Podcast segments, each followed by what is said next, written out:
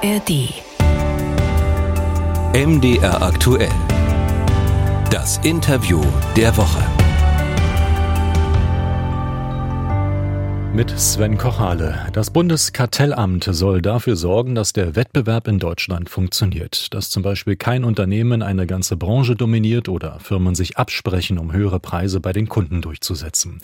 Gerade jetzt, mit Beginn der Ferienzeit, sind Autofahrer zum Beispiel sehr sensibel, wenn sie an die Tankstelle fahren und feststellen, dass sich die Preise doch sehr ähneln. Das Bundeskartellamt bekommt jetzt mehr Möglichkeiten, auch diese Branche zu durchleuchten und bei Verstößen mit Strafen zu reagieren. Grundlage ist eine Reform des Kartellrechts, die der Bundestag gerade beschlossen hat.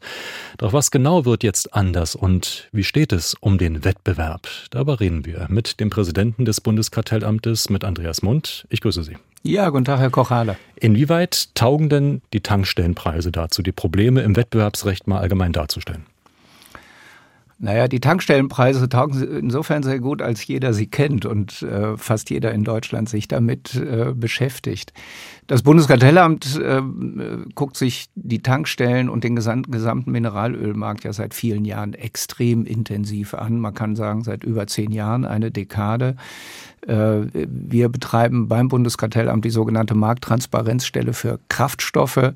Wir sammeln die Preise an den Tankstellen, an 14.500 Tankstellen quasi in, in Echtzeit ein, geben sie weiter an sogenannte Verbraucherinformationsdienste, die sie dann wiederum an die Verbraucherinnen und Verbraucher weitergeben. Und ich hoffe, jeder, der hier zuhört, hat so eine kleine App auf seinem Smartphone, wo er dann tatsächlich auch die Preise sehen kann. Ja, man guckt ja auch gerne mal so nach dem Cent an der Tankstelle. Aber Sie deuten es an, seit Jahren scheint sich da aus Sicht des Autofahrers nicht viel zu bewegen. Also immer das gleiche Preisniveau, kaum hat die eine mit den Preisen angezogen, dann folgt die andere.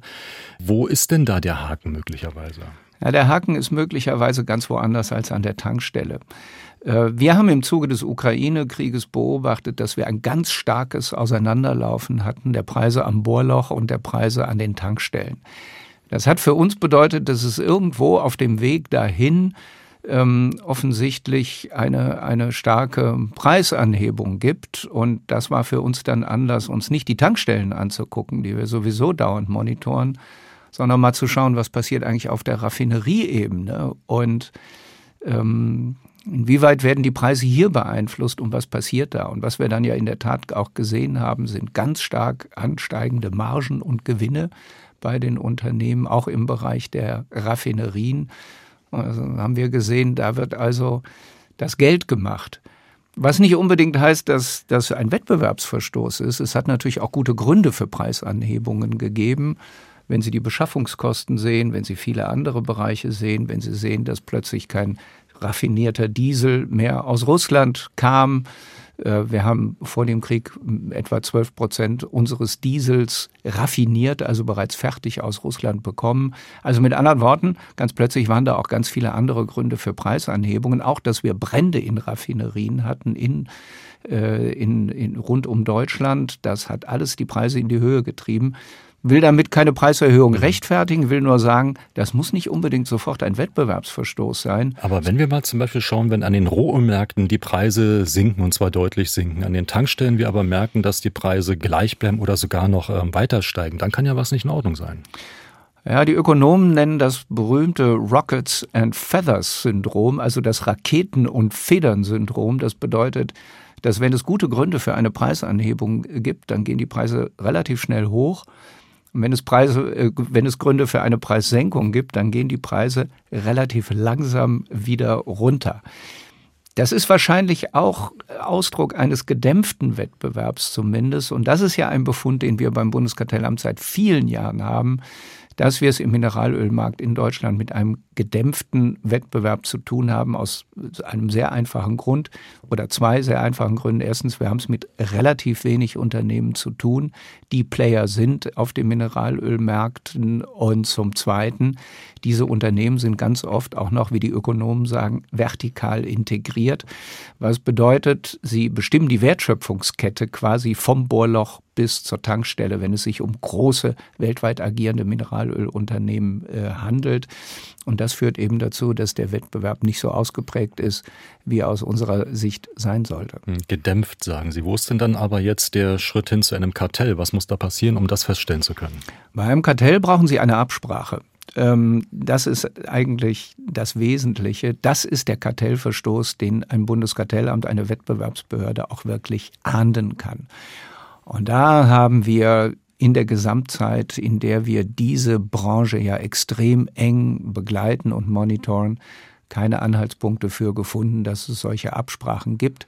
Wir haben aber auch immer gesagt, bei einem derart transparenten Markt, wo jeder im Markt, jeder Wettbewerber, jedes Mineralölunternehmen, auch jede freie Tankstelle im Übrigen zu jedem Zeitpunkt weiß, welche Preise die Wettbewerber gerade stellen auf ihren regionalen Märkten, also an den Tankstellen äh, in, in, in einer Stadt oder in einem Landkreis, da brauche ich eigentlich keine Absprachen mehr, ähm, weil der Markt so extrem transparent ist.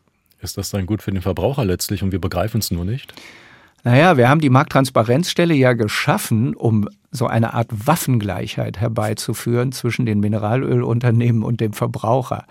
Die Mineralölunternehmen kannten die Preise ihrer Wettbewerbe immer schon. Also auch vor der Markttransparenzstelle war jeder Tankstellenbesitzer verpflichtet, in seinem Umkreis die Tankstellen zu beobachten und die Preise an die Konzernzentrale zu melden, damit die wiederum wussten, wie sie regional ihre Preise zu stellen hatten.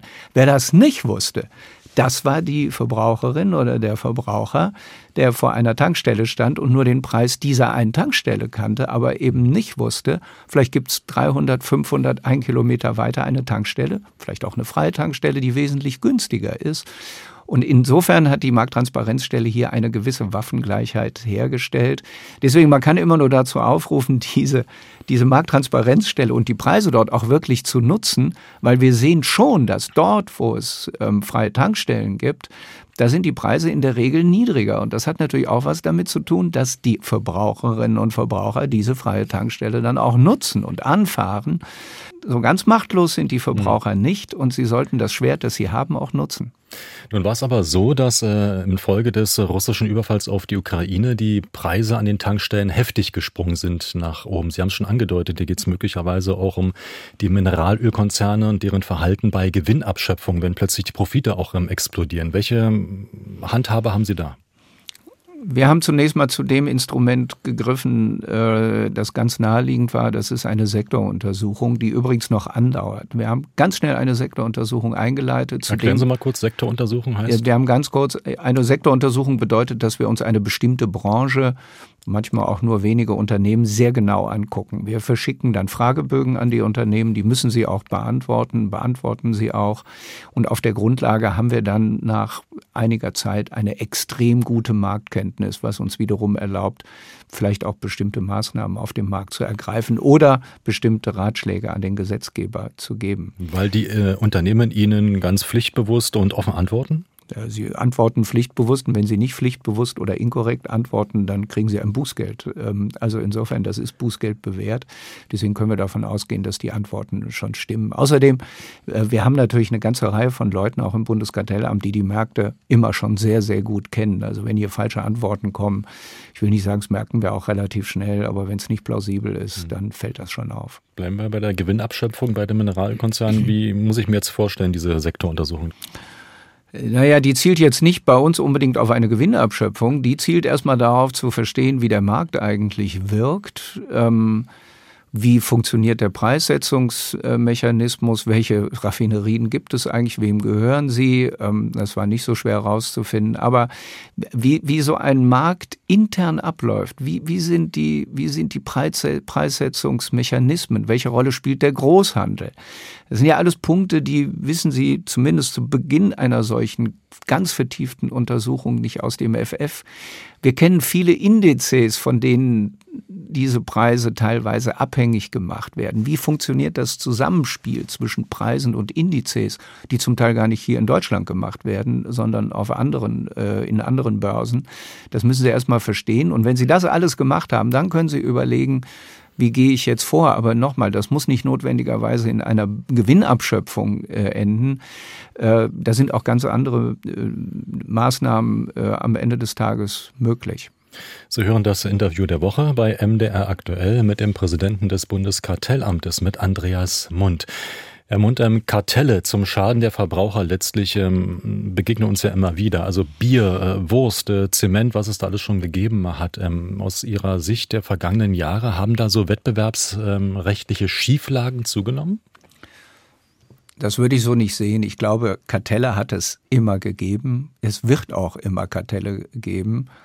Für manche lohnt es sich einfach, Preise abzusprechen, aber es geht ja nicht nur um Preisabsprachen, es geht auch darum, dass Gebiete abgesprochen werden, wie seinerzeit beim Zuckerkartell, wo die Unternehmen sich darüber verständigt hat, wer in welches Gebiet seinen Zucker liefern kann. Es gibt andere Formen von Kartellen. Manchmal werden auch bestimmte Kunden abgesprochen untereinander, wer darf wen eigentlich beliefern. Das wird sich immer lohnen, das hat sich immer gelohnt. Ähm, also ich würde nicht sagen, dass sich da viel verändert hat. Was sich verändert hat, das ist wie kommunizieren diese Unternehmen unter, äh, miteinander. Früher sind wir manchmal in Büros reingegangen, haben den Tischkalender des Vorstandsvorsitzenden beschlagnahmt. Da stand dann drin, wo und wann man sich getroffen hat. Mit ein bisschen Glück haben wir auch noch ein paar schriftliche Unterlagen gefunden, wo dann stand, zum ersten ersten werden die Preise wie folgt angehoben. Ehrlich, das ist ja so der, der Glücksfall. Hat es gegeben, ja? Das hat es früher alles gegeben, auch in dieser einfachen Form. Davon sind wir heute ehrlich gesagt weit entfernt. Es folgte dann die Zeit der E-Mails. Auch die ist inzwischen in vielen Unternehmen überwunden. Äh, heute wird elektronisch ganz anders kommuniziert. Es gibt auch ganz andere Formen von Absprachen. Das sind die Punkte, auf die wir uns einstellen müssen. Wie knacke ich ein Handy? Wie lese ich manchmal eine bestimmte äh, Unterhaltung zwischen denjenigen, die an einem Kartell beteiligt sind. Da werden Klarnamen verschleiert, da werden Abkürzungen benutzt. Ähm, das sind eher die Punkte, die sich verändert haben. Da müssen Sie zwischen den Zeilen so ein bisschen lesen und, äh, und was erkennen. Und möglicherweise sind wir da schon in dem Bereich, der Sie sehr viel mehr beschäftigen wird. In Zukunft die Digitalwirtschaft mit äh, Technologiekonzernen. Meta ist da gerade sehr aktuell. Da geht es um Datenerhebung, Datennutzung. Auch dort haben Sie so Bedenken. Was genau beobachtet das Kartellamt hier im Technologiekonzernsektor? Also wir haben bei diesen Big Techs, äh, Google, Apple, Facebook, Amazon, Microsoft und wie sie alle heißen, eine bestimmte Strategie entwickelt, weil wir alle wissen, wie groß die Marktmacht dieser Unternehmen ist. Dann haben wir uns im Kartellamt mal gefragt, wo kommt eigentlich diese Marktmacht her? Und die hat aus unserer Sicht zwei Wurzeln. Das eine sind die sogenannten Netzwerkeffekte. Das bedeutet, dass sich die Nutzung von Plattformen quasi aufschaukelt. Viele Nutzer ziehen viele Anbieter an und wenn da wieder mehr Anbieter sind, dann wird die Plattform für die Nutzer wieder attraktiver und mehr Nutzer machen es wieder attraktiver für mehr Anbieter. Das ist ein bisschen ein Schneeballeffekt, kommen Sie mit dem Kartellrecht nicht so gut dran. Der andere Effekt sind die Daten und das ist ein ganz entscheidender Effekt. Die Unternehmen sammeln Daten in unvorstellbarem Ausmaß, in Echtzeit. Viele Unternehmen wissen nicht nur genau, was sie auf ihren Websites suchen, sondern sie wissen ziemlich genau auch, äh, was sie auf, auf Drittwebsites tun und suchen. Was bedeutet, dass die Unternehmen eine unglaubliche Datenvielfalt vorfinden in ihren Computern ähm, und äh, mit unglaublicher Geschwindigkeit eine unglaubliche Masse an Daten sammeln. Und das nutzen sie, um ihre Marktmacht auszubauen. Äh, und deswegen haben wir so ein bisschen die Strategie im Bundeskartellamt, dass die Unternehmen diese Daten, die sie sammeln, getrennt halten müssen, weil wir auch von den Ökonomen wissen, die Daten sind besonders wertvoll, wenn sie kombiniert werden können. Erst wenn sie kombiniert werden, haben sie das perfekte Persönlichkeitsbild. Also wenn man so Rückschlüsse ziehen kann. Also genau. wenn man genau. Instagram hat, Facebook und WhatsApp und das alles dann zusammenführt, dann entsteht dann ein Bild, das eine marktbeherrschende Stellung irgendwann ähm, begründen könnte? Das ist genau der Punkt. Und diese Datenmacht in Verbindung mit den Netzwerkeffekten führt dann zu dieser Marktmacht. Und wir versuchen eben ein Stück weit in Bonn diese Marktmacht aufzubrechen, indem wir die Unternehmen dazu anhalten, diese Daten ein Stück weit getrennt zu halten. Ich persönlich nenne das immer innere Entflechtung. Es wird ja viel darüber gesprochen, ob man diese Unternehmen nicht eigentlich aufbrechen, entflechten müsste. Ich glaube nicht, dass das unbedingt die Aufgabe des Bundeskartellamtes in Bonn am Rhein ist, diese großen Unternehmen in den USA aufzubrechen, zu entflechten. Warum so bescheiden? Haben Sie da nicht Möglichkeiten, Zugriffsmöglichkeiten? Ja, wir hätten Zugriffsmöglichkeiten, aber das ist ja dann auch eine Frage der Durchsetzbarkeit am Ende. Und ähm, ich glaube, das wäre nicht so einfach. Das sind, glaube ich, Entscheidungen, die müssten dann auch in Washington äh, von den Wettbewerbsbehörden dort getroffen werden. Aber wir können natürlich die Instrumente, die wir haben, nutzen. Und wie gesagt, diese Datentrennung innerhalb der Unternehmen, die ist für uns ein ganz wichtiger Punkt. Das haben wir Facebook aufgegeben im Jahr 2019.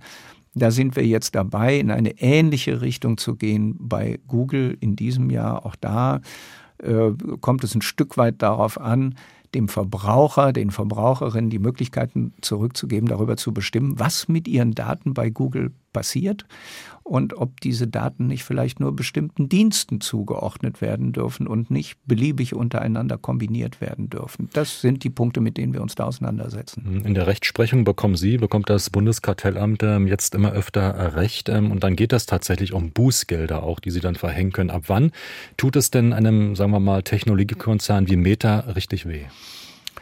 Ich glaube, da müssen Sie schon sehr hoch greifen, bis es diesen Unternehmen wirklich wehtut. Ähm, wir haben eher die Strategie, dass wir äh, in solchen sogenannten Missbrauchsfällen, also wenn wir es nicht mit einer Vereinbarung, nicht mit einer Absprache zu tun haben, sondern einfach nur mit einem missbräuchlichen Verhalten, wie zum Beispiel dem Zusammenführen von Daten, wir haben bei uns im, im Bundeskartellamt eher die Strategie, ähm, dass wir die Unternehmen dazu anhalten, äh, die Daten der Nutzerinnen und Nutzer ohne deren konkrete Einwilligung nicht zusammenzuführen. Ich nenne das immer innere Entflechtung.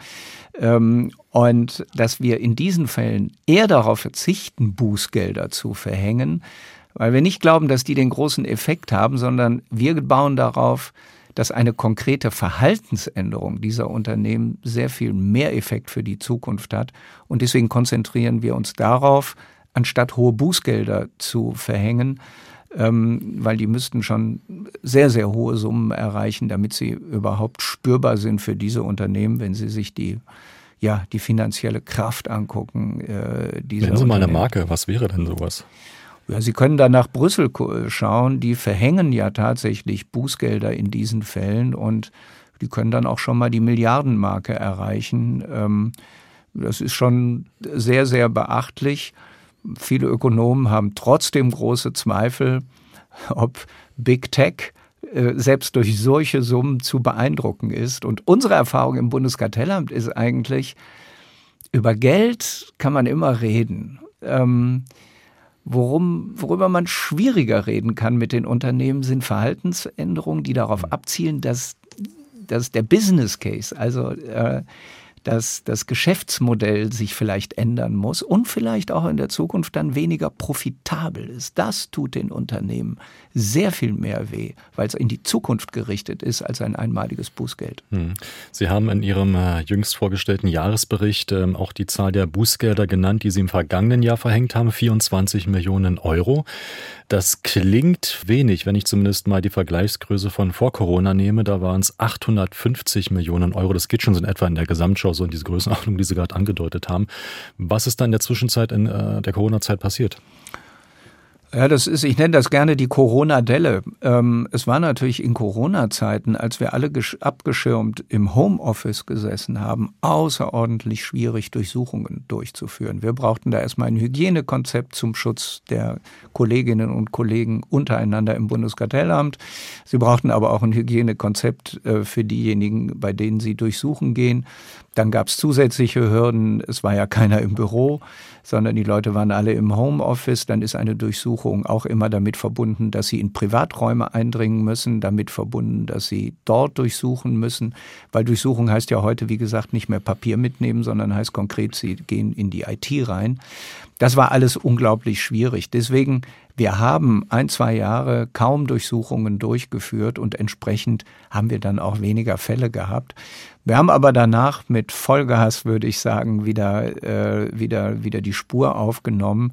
Wir hatten letztes Jahr im Jahr 2022 insgesamt 18 Durchsuchungen. Das ist relativ viel. Davon sechs in Amtshilfe für andere Behörden, vor allen Dingen auch die Europäische Kommission und zwölf für uns selbst. Also man sieht da ungleich, ich bin ziemlich zuversichtlich, dass wir diese Delle äh, in absehbarer Zeit mhm. wieder hinter uns lassen werden. Und kaum waren Sie raus aus der Delle, kam der Ukraine-Krieg und seitdem äh, gucken Sie sich äh, Firmen im Energiesektor ähm, verstärkt an. Da hat die Bundesregierung auch reagiert, um das irgendwie alles äh, handeln zu können, hat Preisbremsen eingeführt bei Gas, bei Fernwärme. Wie muss ich mir die Prüfung dort bei Ihnen vorstellen? Ähm, welchen Verdacht gehen Sie danach? Ja, das ist ein Bereich, der ist neu für uns. Der hat auch mit Kartell- oder Wettbewerbsrecht im engeren oder aus dem weiteren Sinne eigentlich nichts zu tun. Das ist eigentlich ganz konkret eine sogenannte Missbrauchsaufsicht, die Überprüfung darauf hin, ob die Unternehmen vielleicht unberechtigt äh, Geld kassieren aus den sogenannten Preisbremsen für Gas, Strom und die Fernwärme. Weil ab einem bestimmten Deckel übernimmt ja der Staat die Kosten, was bedeutet, die Verbraucherinnen und Verbraucher sind weniger preissensibel und wechseln auch weniger schnell den Versorger. Ähm, und dann fließt viel Geld aus der Staatskasse an die Versorger.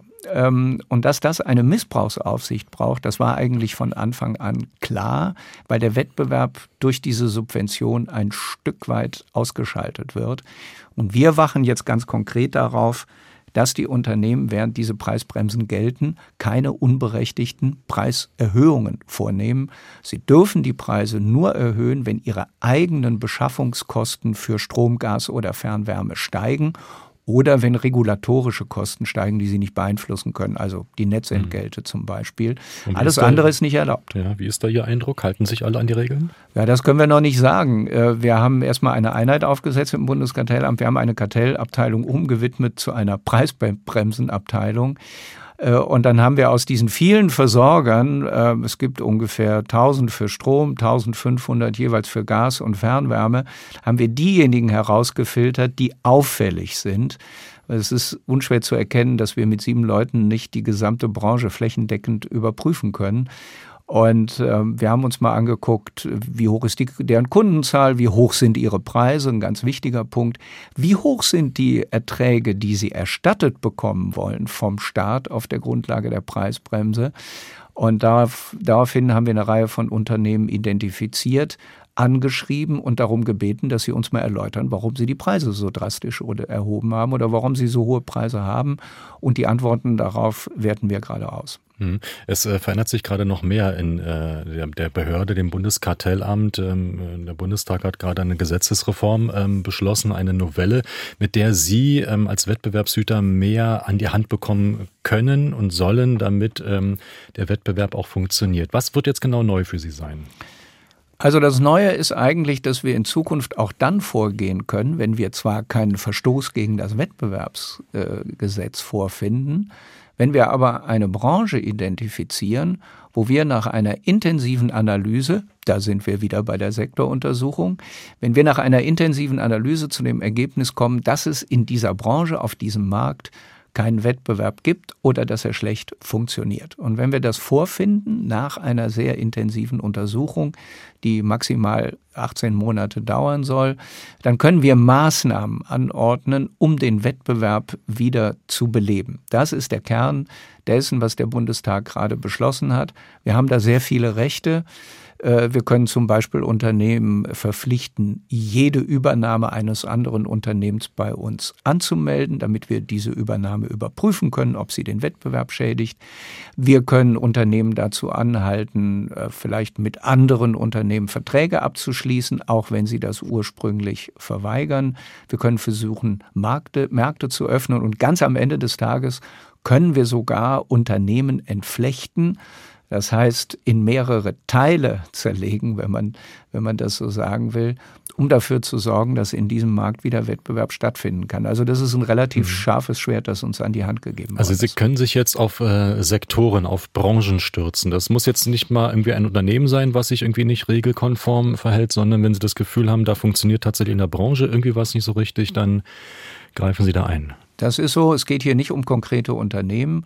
Äh, sondern es geht tatsächlich um Märkte, um ganze Branchen, die man sich dann anguckt. Natürlich muss man am Ende wieder diejenigen Unternehmen identifizieren, die wesentlich dazu beitragen, dass der Wettbewerb nicht ordentlich funktioniert, weil am Ende des Tages ist der Adressat unserer Maßnahmen ja dann doch wieder ein Unternehmen.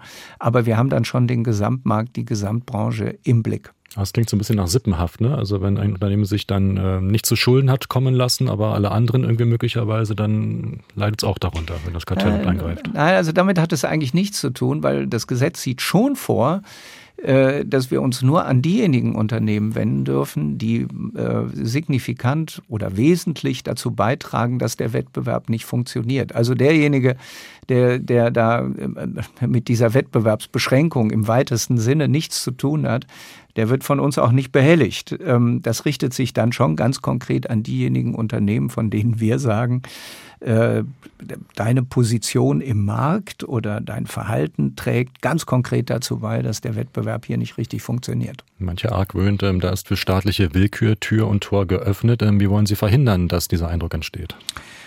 Naja, also wir sind eine Behörde, die nun wirklich nicht dafür bekannt ist, dass sie in irgendeiner Form willkürlich vorgeht. Das ist mal das eine. Wir sind ja nun seit Jahrzehnten eingebettet in, in Rechtsprechung, in gerichtliche Überprüfung.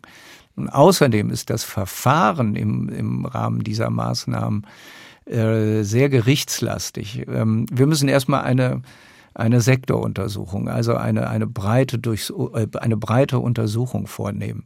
Dann müssen wir feststellen, dass der Wettbewerb gestört ist. Gegen diese Feststellung können die Unternehmen, die es betrifft, erstmal zu Gericht gehen und können unsere Feststellung anfechten. Dann sind wir also erstmal eine Weile ausgebremst.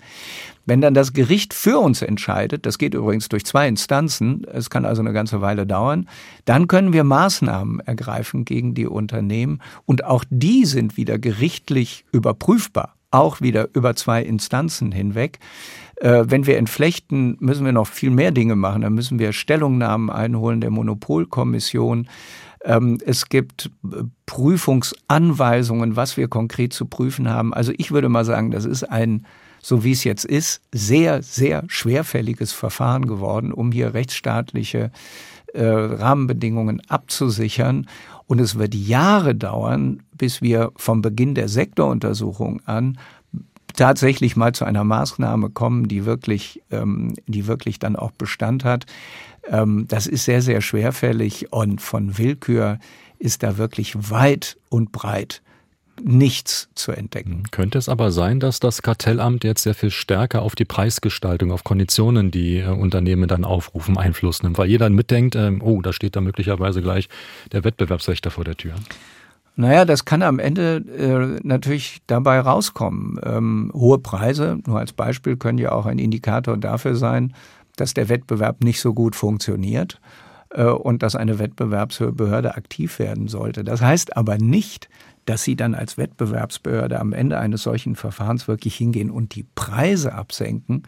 Das heißt für uns eigentlich eher, dass wir in diesen Markt, in diese Branche reingehen und dann mal gucken, was ist denn der Grund dafür, dass die Preise so hoch sind? Der Grund ist eigentlich immer, dass der Wettbewerb nicht richtig funktioniert und dass wir an dieser Stellschraube dann drehen und dafür sorgen, dass wir mehr Wettbewerb an bestimmten Stellen bekommen oder dass bestimmte Verhaltensweisen untersagt werden, die dafür sorgen, dass der Wettbewerb nicht richtig funktioniert. Also nochmal ganz deutlich, wir werden auch durch diese Reform nicht zu einer Preisbehörde, sondern wir bleiben eine Wettbewerbsbehörde, die eben auf der Grundlage dieses Gesetzes versucht, dann auch mehr Wettbewerb in bestimmten Märkten herzustellen. Mhm. Wenn Sie sich den Wettbewerb in der Lebensmittelbranche anschauen, auch schon seit Jahren, da gibt es irgendwie vier große Anbieter und die beherrschen so 85 Prozent des Marktes. Warum ähm, ist das so? Ja, die Lebensmittel-Einzelhandelsbranche ist eine Branche, die wir fast so eng begleiten wie die Kraftstoffmärkte. Ähm, es hat da eine Reihe von Übernahmen gegeben, die wir zum Teil unter Auflagen, liegt mehr als zehn Jahre zurück, auch genehmigt haben. Ähm, es hat eine Ministererlaubnis gegeben, äh, die Übernahme der Kaisers Tengelmann Märkte durch die Edeka. Ähm, die hatten wir untersagt. Die ist dann von, äh, vom Minister, damals Gabriel, freigegeben worden. Das ist die sogenannte Ministererlaubnis, mit der ein Minister sagen kann, ich akzeptiere die Entscheidung des Bundeskartellamtes, ähm, aber ich sehe andere Gründe als den Wettbewerb äh, als wichtiger an, eine solche Fusion trotzdem zuzulassen. Das war damals das Arbeitsplatzargument ganz konkret. Ja, das hat alles in Summe zu einer Konzentration geführt, äh, wie Sie sie beschreiben, ähm, 85 Prozent aufgeteilt auf im Wesentlichen vier große Unternehmen. Eine Entwicklung übrigens, die sie in ganz Europa haben. Diese Lebensmitteleinzelhandelsmärkte sind überall sehr konzentriert. Was ja auch ein Gutes hat, weil es den, den Lebensmittelhändlern eine gewisse Marktmacht gegenüber den Herstellern gibt und sie in eine ganz gute Verhandlungsposition setzt.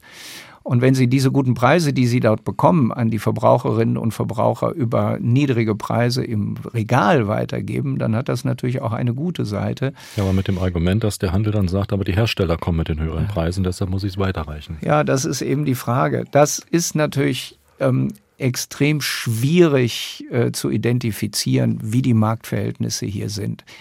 Wir haben in diesem Bereich vor zehn Jahren äh, eine intensive Untersuchung vorgenommen, die sich mit dem ja mit der Einkaufsmacht des Handels äh, beschäftigt hat. Ich glaube fast, die Ergebnisse, die wir damals gefunden haben, haben heute noch ihre ihre Gültigkeit.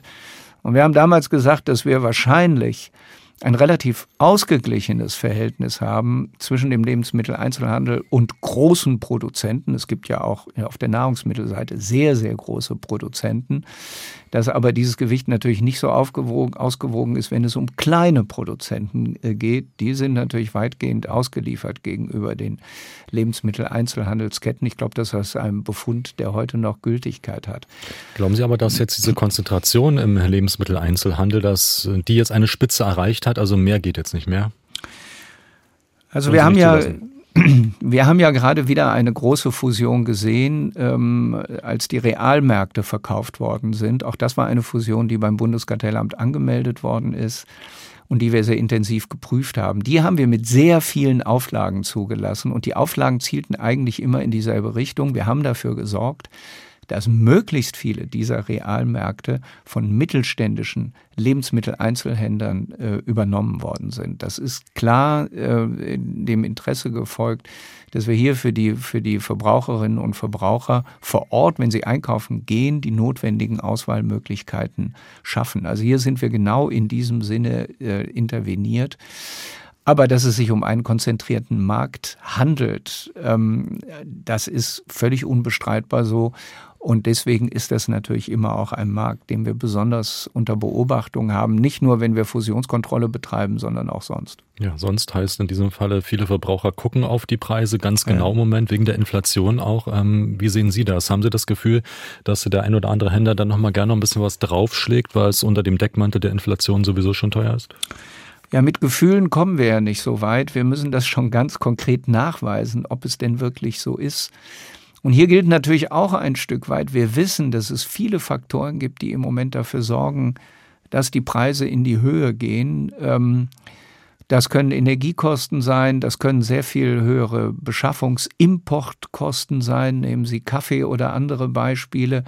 Das ist für eine Wettbewerbsbehörde natürlich unglaublich schwierig, daraus einen konkreten Fall zu machen und zu sagen, hier habe ich es nicht einfach nur mit höheren Preisen zu tun, aufgrund höherer Beschaffungskosten, höherer Importpreise, äh, höherer Energiekosten, sondern hier habe ich es erstens mit einem marktbeherrschenden Unternehmen zu tun, das zweitens auch noch seine Preise so in die Höhe schraubt, dass es missbräuchlich ist. Die Hürde, die ist sehr, sehr hoch, die ist schwer zu nehmen ähm, für eine Wettbewerbsbehörde und da kommen sie ganz schnell an Grenzen. Deswegen werde ich nicht müde zu betonen, eine Wettbewerbsbehörde, und das gilt fürs Bundeskartellamt und jede andere Wettbewerbsbehörde in der Welt, ist eben keine Preisbehörde. Das wird oft verwechselt. Wir müssen gucken, haben wir da Wettbewerb, ja oder nein? Und wenn wir zu wenig haben, haben wir jetzt das neue Instrument. Aber wir sind nicht die Behörde, die dann sagt, so, und jetzt muss man deine Preise senken. Ähm, das funktioniert in einer Marktwirtschaft nicht so ohne weiteres sagt der Präsident des Bundeskartellamtes, Andreas Mund. Ich danke Ihnen für das Gespräch. Sehr gerne.